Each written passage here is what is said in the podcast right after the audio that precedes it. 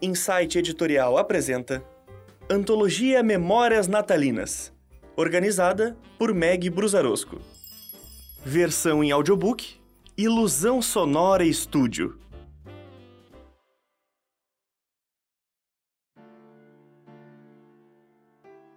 Noite Feliz, por Paula Carminati. Produção e narração: Pedro Branco com a voz de Letícia Pimentel.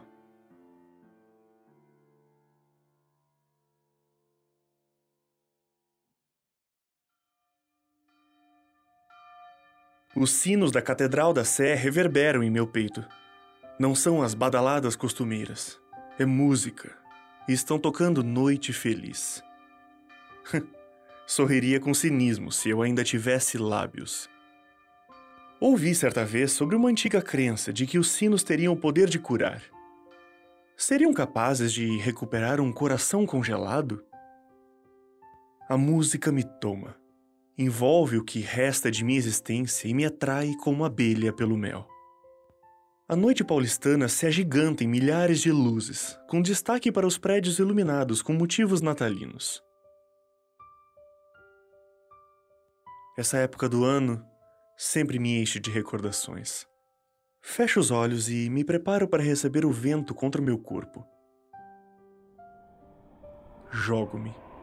Deixo-me levar, uma folha ao vento, sem motivos para existir, mas impossibilitado de ter um fim.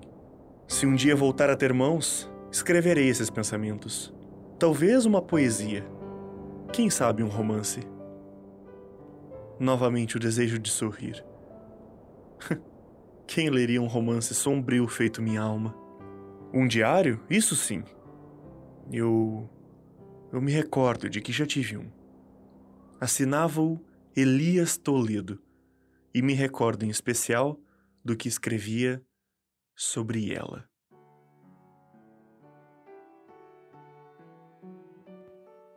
O ano era 1887, Petrópolis. Faltava uma semana para o Natal. Alice Castro mal havia completado seus inocentes 17 anos e já estava prometida em casamento ao meu genitor, Augusto Toledo. Bem, prometida é uma condição relativa. Ela própria fazia questão de deixar claro em todas as letras que jamais se casaria com qualquer pessoa se não fosse por amor. Mesmo naquela época, quando a juventude e o bom berço ainda me cegavam para qualquer umbigo que não fosse o meu, Tive a sensibilidade de perceber que aquele espírito livre jamais nutriria sentimento de afeto por um homem autoritário feito o Conde de Alvilar. Alice era hóspede de meu pai, junto com seu tutor, Sr. José Campussá. Tendo perdido a mãe aos 10 anos de idade, tornou-se completamente órfã no ano anterior, quando o pai pereceu, vítima de tuberculose. João Brás Castro, pelo que soube tempos depois, havia sido um homem bom, e construído generosa fortuna ao longo dos anos atuando no comércio de tecidos. Sua reputação, no entanto, não era das melhores. Um apoiador da causa abolicionista, casado com uma filha de indígenas e com coragem de enviar a única filha para estudar em outro país. Ora, ora, que desatino! Suponho que a sociedade imperial teria comentado.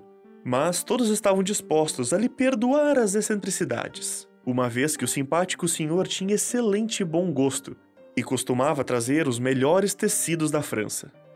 Como ainda era menor de idade, a tutela da menina ficara ao encargo do tio materno, bem como a administração da herança, até a sua maioridade. Eu a conheci na noite em que cheguei ao Palacete Conde de Alvilar, um dos maiores casarões da região.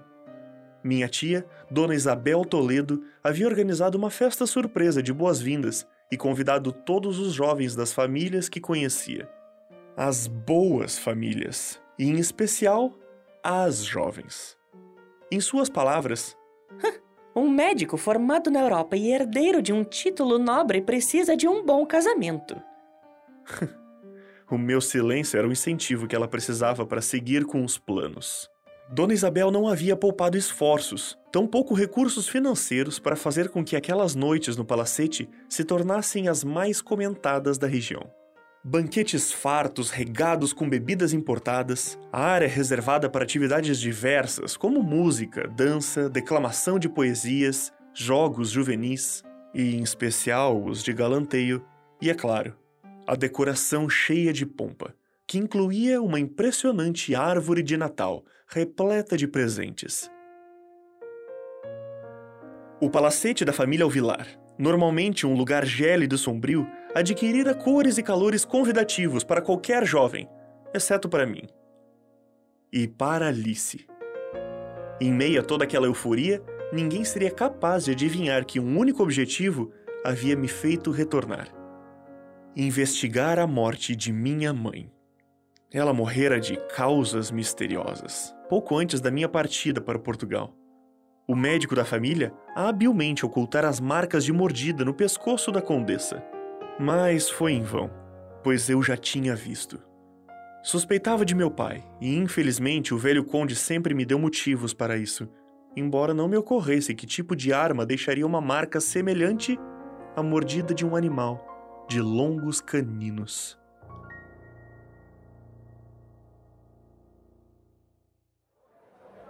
Na minha primeira noite, durante o jantar, muitas cabeças se voltavam para mim. Olhos brilhantes, ávidos pelas novidades do velho mundo. Não estava em clima de festejos, mas me forçava a manter a civilidade, ainda que monossilábico. Logo, devo tê-los entediado, pois as atenções se voltaram para a jovem exótica que recentemente se mudara para Petrópolis. Eu me recordo com nitidez fotográfica do desdém em seus olhos pretos, torcendo o nariz para as futilidades lançadas à mesa, como uma rainha que olha de cima do trono os súditos se divertirem com o bobo da corte. E era petulante. Tinha uma resposta pronta para tudo. Em um primeiro momento, eu a julguei snob. Quis considerá-la feia, mas sabia que estaria sendo injusto, assim como todos à mesa. A verdade é que a simples presença de alguém como ela já era um desafio para aquela sociedade vazia. Não se preocupava em cobrir com maquiagem a cicatriz do queixo ou as marcas do sol em seu nariz e faces, que lhe deixaram charmosas sardas. Também não usava joias requintadas, como era o costume na corte, limitando-se a uma delicada corrente de prata com um pingente em forma de coração. O vestido branco, de corte elegante, trazia poucas rendas e a deixava com o aspecto de um anjo.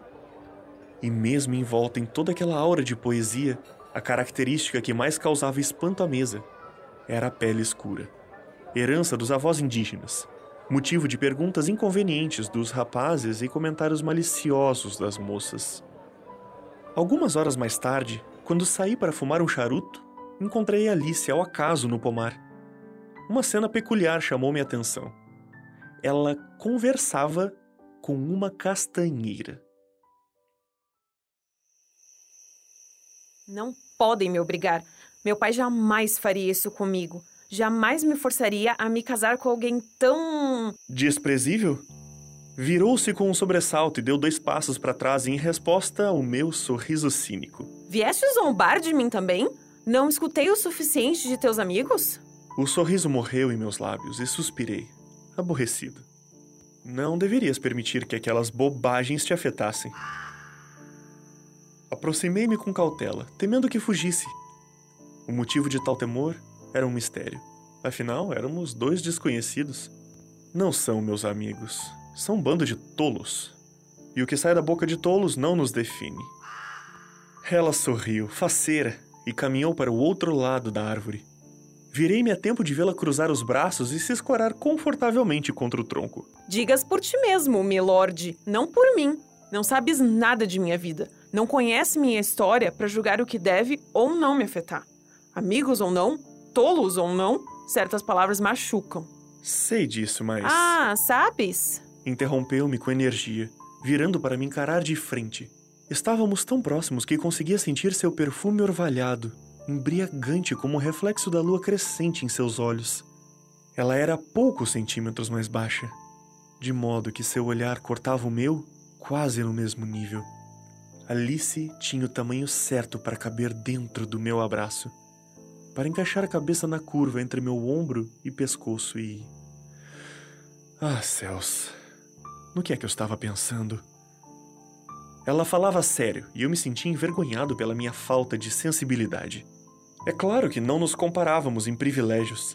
Talvez somente no financeiro, já que o pai lhe deixara uma boa herança, mas terminava ali. A sociedade imperial sempre lhe cobraria um casamento vantajoso e jamais lhe daria liberdade de escolher o seu caminho. Ah, é. Perdoe-me, Dona Alice. Eu não quis magoá-la. Percebendo-se muito próxima, pescou várias vezes, como se acordasse de um encantamento. Então, se afastou. Não me magoaste, senhor. Olhou para baixo e então tornou a me encarar. Acho que me excedi. Essa ideia do meu tio de me casar com um homem que mal conheço e que me deu diversos sinais de ser o oposto de tudo aquilo que me é importante tem tirado minha sanidade. Ele não pode te forçar. Não tens de obedecê-lo. Respondi, sentindo-me tomado de uma revolta que até então não me julgava capaz de sentir. Ninguém tinha o direito de atentar contra a liberdade de outra pessoa. Já naquela época eu tinha ideais libertários e me sentia sufocado por viver em uma sociedade hipócrita que fingia não enxergar as milhares de vidas escravizadas pelo país afora. Alice sorriu divertida por eu ter tomado as suas dores, e algo em seus olhos me fez suspeitar de que já tinha um plano de fuga. E por mais repentino que pudesse parecer, peguei a mim mesmo desejando estar nesses planos. Antes que pudéssemos nos dar conta, caminhávamos lado a lado através das diversas árvores da propriedade, as sombras a nos ocultar de olhares curiosos. Mas o que é que gostarias de fazer, já que casamento não está em teus planos? Perguntei, vencido pela curiosidade. Escrever. Impertigou-se com orgulho e me olhou de lado, como se esperasse minha desaprovação. Quero ser como a Jane Austen e as irmãs Bronte. E publicar romances. Parece um bom plano. Satisfeita com a resposta, discorreu sobre as histórias que escrevia secretamente. Era bom escutá-la. Pela primeira vez em anos eu me sentia vivo. E ao menos por aqueles instantes consegui esquecer o peso das desconfianças sobre meu pai.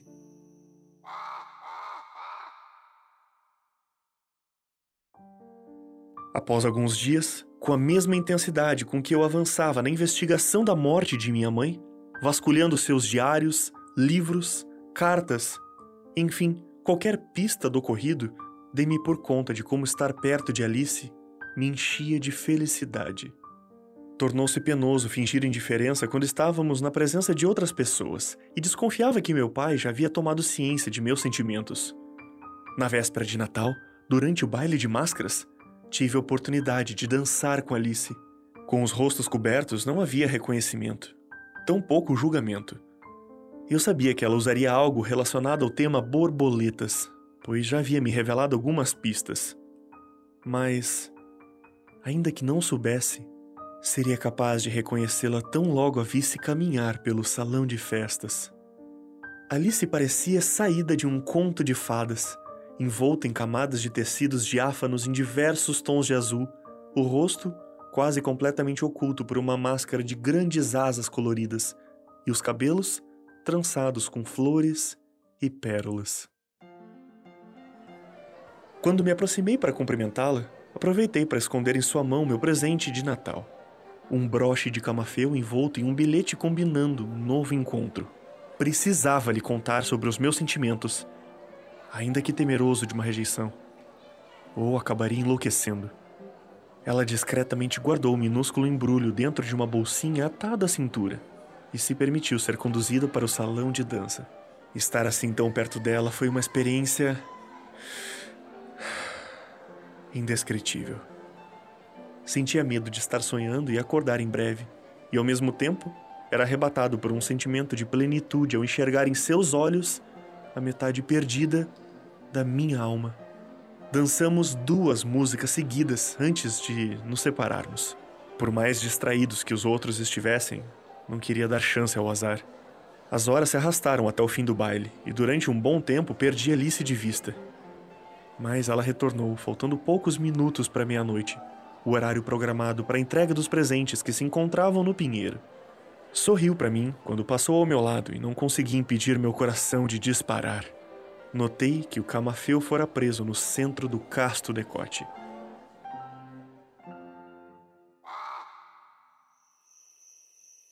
Terminado o baile, algum tempo depois de todos se recolherem para seus aposentos, segui para a área mais afastada do pomar, próxima ao antigo carvalho. Ela já me esperava. Parecia nervosa. Talvez desconfiasse do teor da conversa e tivesse medo de me escutar. Foi bom que fizeste o convite, senhor. Também tenho algo a dizer. Comentou em um único fôlego.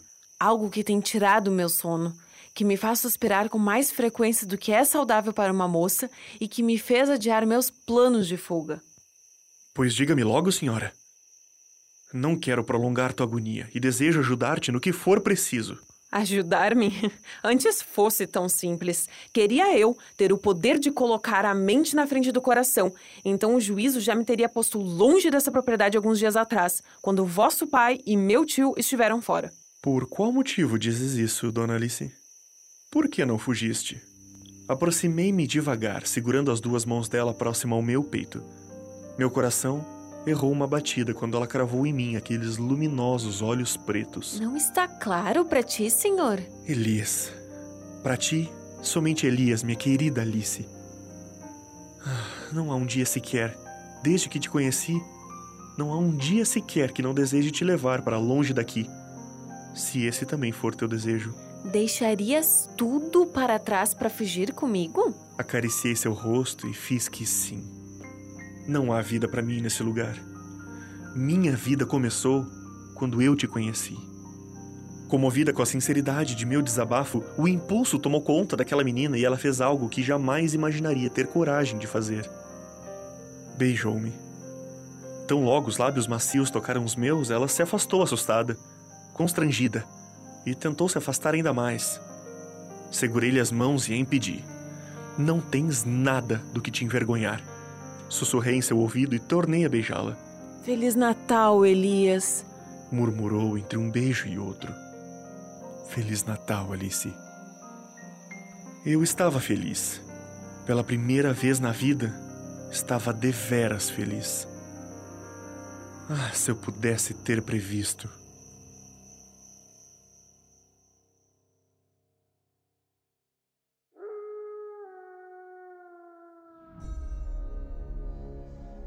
Mas como o cético que eu era poderia algum dia imaginar que veria com estes olhos, que a terra ainda não comeu, a face do diabo?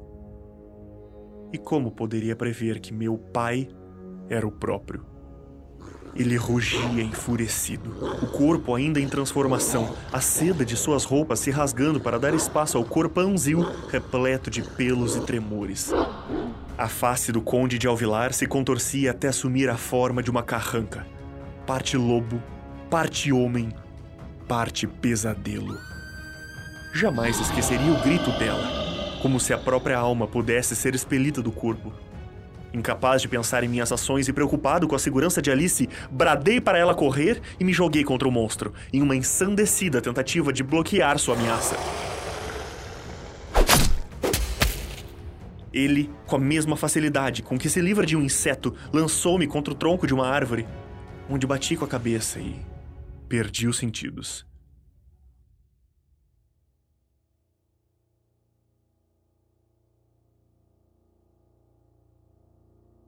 Despertei quase uma semana depois. Ou talvez o termo mais adequado fosse revivi. Minha existência humana deixara de existir e desde então tenho existido em uma meia-vida. Não estou vivo como as criaturas de sangue quente, mas também não estou morto. Assim que meus olhos se acostumaram à escuridão daquele mausoléu, experimentei pela primeira vez como era se mover sem sentir o coração bombear o sangue através de minhas veias. Não senti dor. Não sentia nada. Uma ameaça de pânico era o sentimento que pairava ao meu redor. Uma vontade animalesca de sair correndo dali, ao mesmo tempo em que me sentia invadido pela angústia de não desejar ir para qualquer lugar. Um animal acuado. Sem memórias, sem passado, sem desejo, sem futuro, eu não era nada! Ettore era o nome dele. Ettore Boaventura. Meu criador. Apareceu para mim naquele momento de desespero e me explicou no que havia me transformado. Contou que me salvou da morte iminente causada pelo ataque de um lobisomem. Mas não foi capaz de salvar a bela jovem que me acompanhava. Pobre Alice. Ah, nem pude prantear sua partida, pois já não sabia mais quem era. Tampouco me orgulho dos eventos seguintes. Meu pensamento naqueles dias girava somente em torno de sangue humano, a única coisa que me acalmava e me permitia dormir noites e dias seguidos, sem sonhos. Levou quase meio século para aprender a ser um vampiro mais. civilizado. Aconteceu mais ou menos na época em que minhas memórias humanas retornaram, junto com o luto pelo meu amor. No final do século XX, ela voltou. Tão intensa quanto sua vida anterior, Alice renasceu como Lola Queiroz. E se a eternidade tivesse um limite de tempo, diria que foi o tempo que durou a nossa união.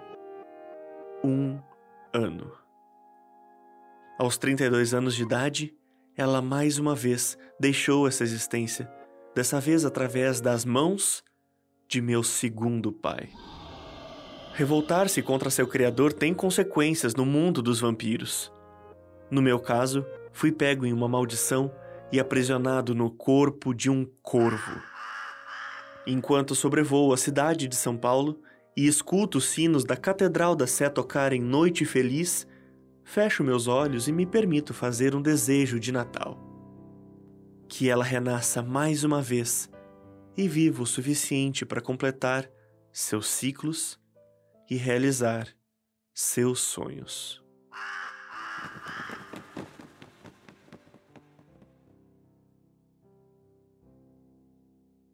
Feliz Natal, Elias.